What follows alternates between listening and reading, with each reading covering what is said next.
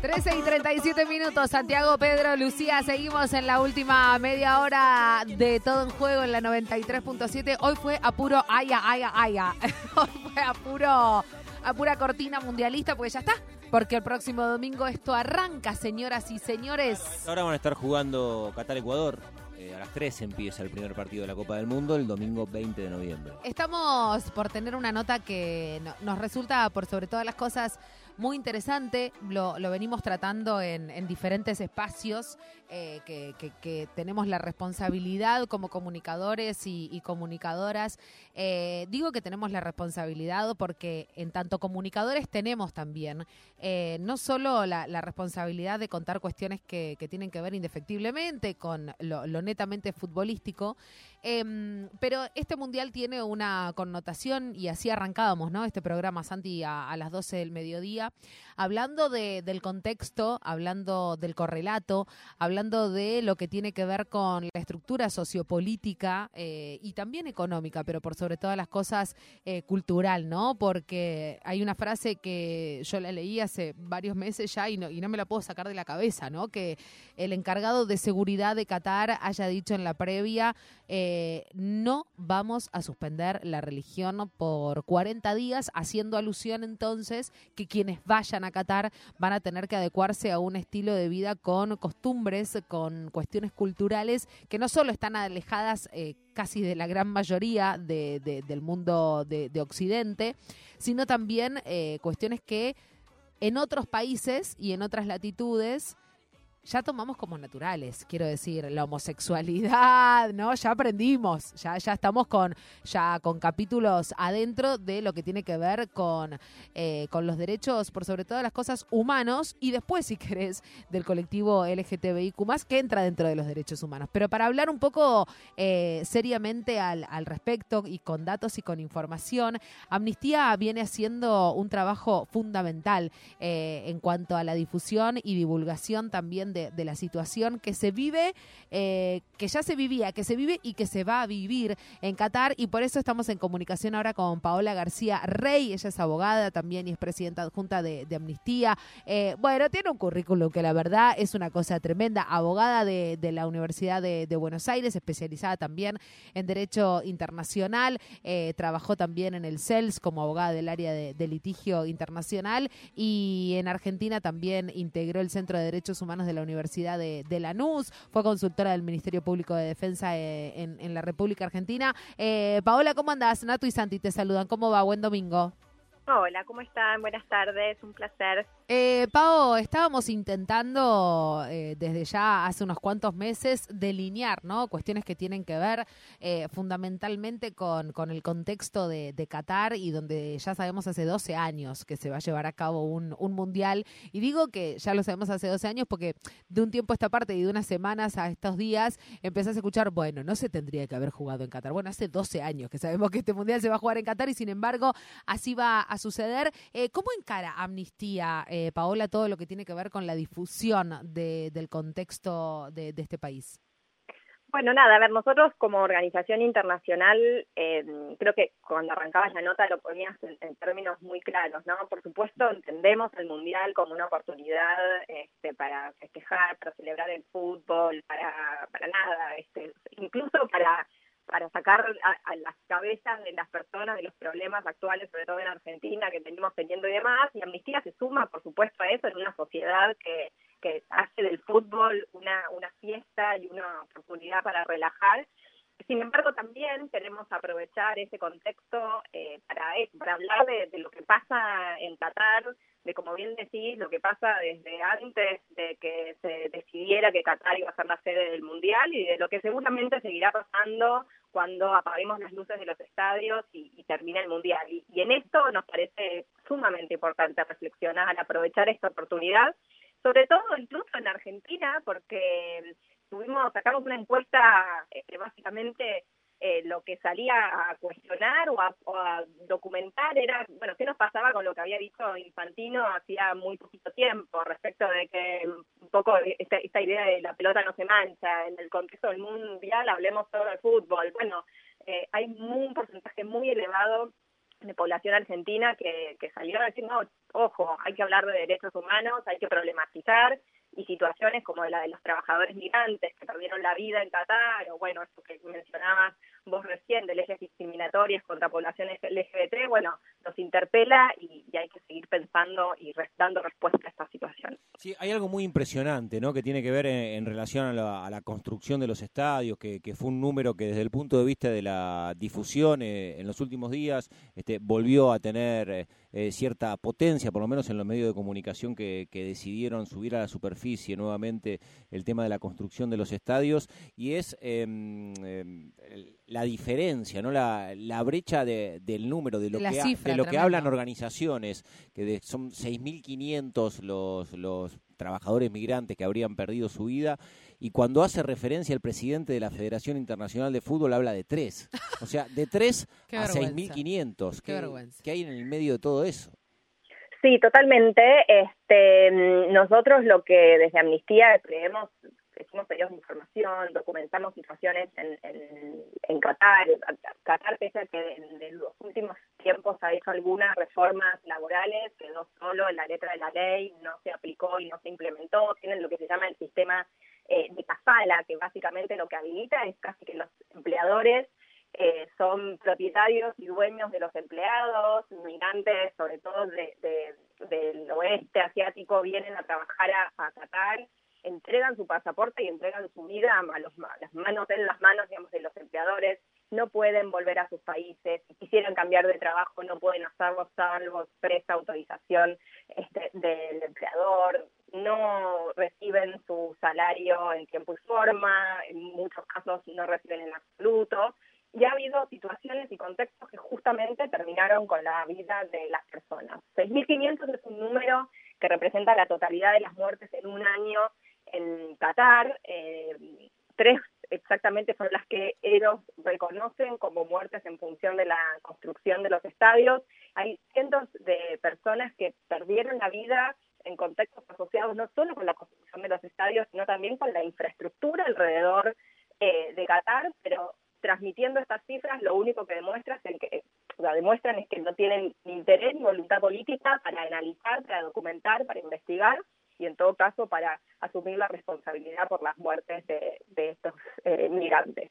Eso le toca a Qatar y como amnistía también tenemos que le toca a la FIFA. La FIFA tiene una responsabilidad eh, también de dar cuenta de la situación, de eh, en todo caso a la hora de definir la sede del Mundial, tomar en consideración estas herramientas y hoy también de respuesta y indemnización a todas esas familias y, y, a empleados que, perdieron la vida o que este, están en situaciones absolutamente devastantes y que eh, al día de hoy no han recibido ningún tipo de compensación por todo lo que han sufrido.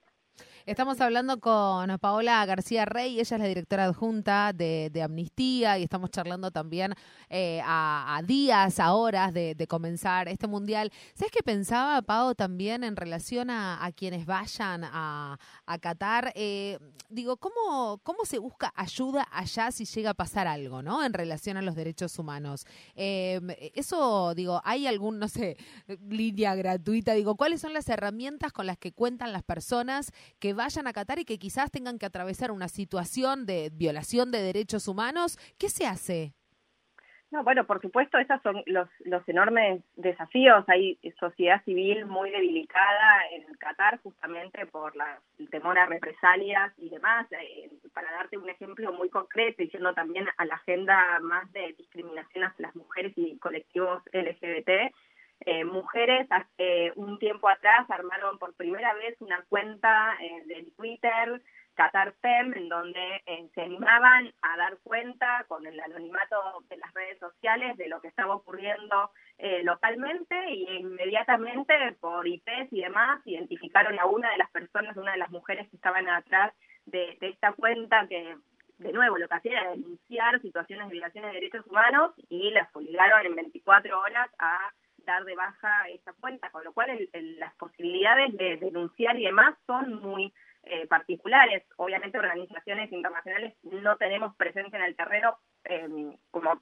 constante, por, entre otras cosas, por justamente el marco legal que habilita o no operar a las organizaciones de la sociedad civil.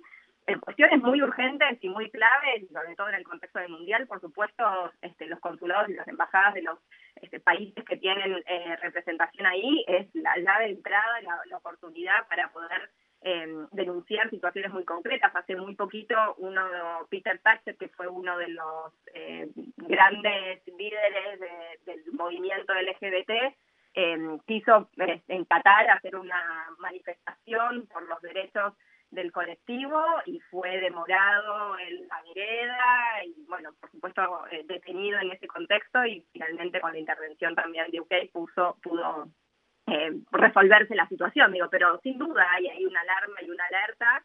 Eh, y ustedes mencionaban recién, ¿no? Que de los organizadores y de, los funcionarios en Qatar, eh, básicamente lo que dicen es el marco legal actual no va a cambiar, no se va a suspender ni por 40 días, y tampoco sería la idea que se suspendiera por 40 días, no reflexionar sustantivamente qué pasa con la población catarí que permanece y vivirá allí durante el Mundial y, posterior a eso. Claro, Paula, y, en el medio de todo eso, la FIFA. Y te quiero preguntar, como, como integrante de una este, organización eh, internacional, ¿cómo, ¿cómo se lee políticamente a la FIFA? Recuerdo nosotros cuando hacíamos el programa durante los meses de, mm, de, pandemia, del confinamiento, que, hablábamos y estaba muy presente esta idea y, y era muy explícita con esa situación puntual de, del fútbol en su generalidad, regido por la FIFA como un estado paralelo.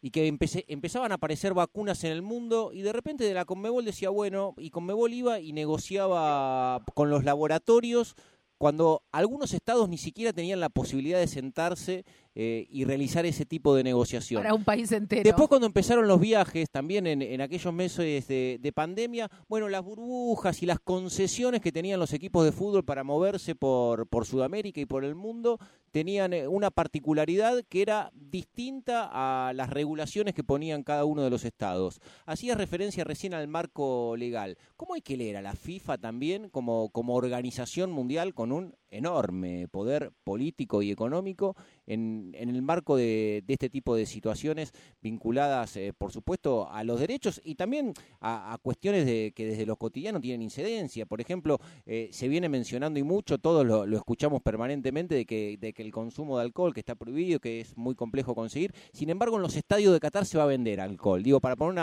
una situación muy concreta y explícita. Exacto, ¿no? Y, vos creo que lo, lo planteás en términos muy concretos, las alarmas que prende que haya este, dos eh, marcos legales paralelos o dos eh, estándares según quién opere en qué contexto, ya sea en el contexto de la pandemia y lo que hemos visto, como incluso en, en el contexto actual del Mundial. Y eso lo que hace es reforzar las responsabilidades de los actores que hoy están eh, interpelados y nosotros por Organización de Derechos Humanos eh, no solo interpelamos al Estado en su rol de garante de eh, prevenir o en todo caso reparar violaciones a los derechos humanos, sino también la FIFA que tiene responsabilidades también para con los derechos humanos. Hay, no me quiero poner eh, aburrida, pero hay todo un marco legal internacional justamente que interpela a las empresas y a las organizaciones, este, el sector privado también a respetar en un marco diferente de responsabilidad eh, los derechos humanos y, parte de lo que Amnistía reclama en este contexto es justamente a que tanto Qatar como la FIFA trabajen en un programa de reparación integral en, en, el contexto que nosotros investigamos sobre violaciones a los derechos humanos de las personas migrantes, pero en cualquier caso el contexto más generalizado de lo que puede llegar a darse en términos de violaciones de derechos humanos de los colectivos LGBT en, en el contexto del mundial. Así que eh, toca justamente, creo que esto, eh, como organización internacional, pero en general a, todos los países del mundo, a las asociaciones de fútbol, a los este, a los clubes que en muchísimos casos se han manifestado y han transmitido preocupación sobre lo que está pasando en Qatar, bueno, aunar esfuerzos y fuerzas para justamente, eh, bueno, prevenir la mayor cantidad de violaciones posible y reparar así donde hoy, por ejemplo, muertes de, trabajadores, bueno, no, no, hay, vuelta atrás. Eh, así que creo que nos toca a todos eh, seguir prendiendo las alarmas, conversar sobre estas cosas, que estemos a 10 días del Mundial y que además de ponernos la camiseta argentina, ir al Mundial y celebrar por la selección, podamos estar teniendo estas conversaciones sobre en otro lado de lo que pasa alrededor del, mundial, creo que, que es claro. Estamos hablando con Paola García Rey, ella directora adjunta de, Amnistía. Paola, la última de mi parte. Eh, eh, esta semana fue noticia también Ibai Llanos, eh, el, influencer, el twitchero, el, contando que le habían ofrecido a él viajar con la delegación española y que él se había negado. Em, que él se había negado de, de, viajar para todo lo que tiene que ver con la, difusión y, la creación de contenido debido a esto, ¿no? Debido al, al a la locación que va a tener esta edición de, de la Copa del Mundo. Y, y pensábamos, ¿Se podría haber boicoteado? Porque hoy teníamos esa discusión también, ¿no? Al, cuando empezábamos el programa eh, con, con Santi y pensábamos, porque bueno, una cosa también, eh, digo, de esta decisión se conoce hace 12 años. Entonces, digo, empezar a, ahora a preguntarse, che, no, yo no voy. No, no, bueno, yo tampoco voy. Em, quizás hubiese estado interesante también poder hablar con los protagonistas. Lo que pasa es que, bueno, eh, digo, boicotear una Copa del Mundo parece, te diría, un, no sé, un capítulo de Peter Capusotto, ¿no? Digamos, es, es como eh, inaudito pensarlo de esa manera porque también hay poca, no sé cómo decirlo, hay poco compromiso social por parte de los protagonistas que son los jugadores.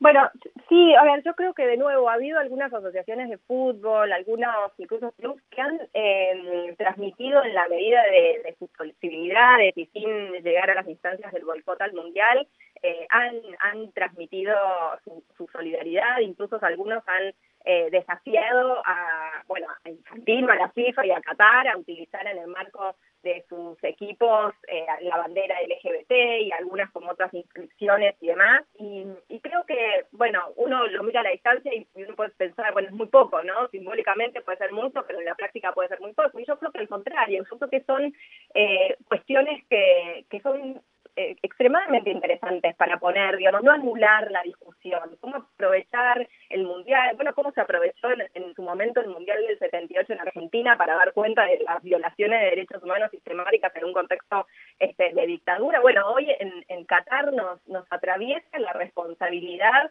y lo ponían antes ustedes en su rol de comunicadores también, de dar cuenta, de visibilizar eh, y, y, por lo, digamos, y, esto, y, salir a contar esas, historias, estos marcos legales en donde hoy eh, dos personas del mismo sexo que mantienen relaciones sexuales pueden ser penadas hasta siete años en Qatar, que, que este tipo de cosas se conozcan, se hablen y demás, creo que es un punto de partida eh, gigante para poder de nuevo visibilizar. Eh, eh, haya habido manifestaciones en todo el mundo por la muerte de Maya en Irán o que hoy se conozca lo que pasó con eh, desde 3 a 3.500 trabajadores migrantes en Qatar, tiene que ver con eh, aprovechar el fútbol también para todo esto. Con lo cual, nuestra posición desde Amnistía Internacional no es apelar al boicot, sí a la reflexión eh, por supuesto, respetamos a aquellas organizaciones que eh, cuestionan desde este, la, fundación, digamos, de, la Copa del Mundo en Qatar o de la decisión de la Copa del Mundo en Qatar como un problema.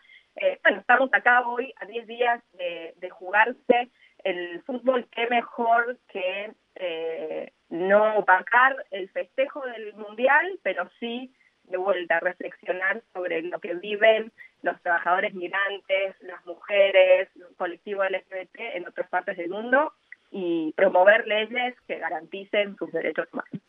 Eh, Paola García Rey, muchísimas gracias por, por esta comunicación, por, por esta charla y me quedo con eso, ¿no? Aprovechar entonces eh, la, la, locación de esta edición del Mundial para hablar cada vez más de esto, digamos, ¿no? Eh, que sea como el, lo, lo, que traccione también para que la agenda de los derechos humanos, por sobre todas las cosas, también esté, esté a tope, ¿no? En, en la cobertura de los medios de comunicación. Ojalá así sea. Pau, muchísimas gracias. Te mandamos un beso.